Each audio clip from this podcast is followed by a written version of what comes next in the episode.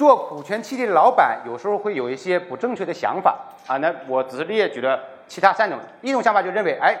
股权激励这么好，华为做的这么好，那我也做股权激励，员工肯定也每天像打了鸡血一样去干啊，就认为股权激励是万能的，那这个想法是错的，股权激励真不是万能的，根本取决于我们后面所说的那个股权激励的三大原则。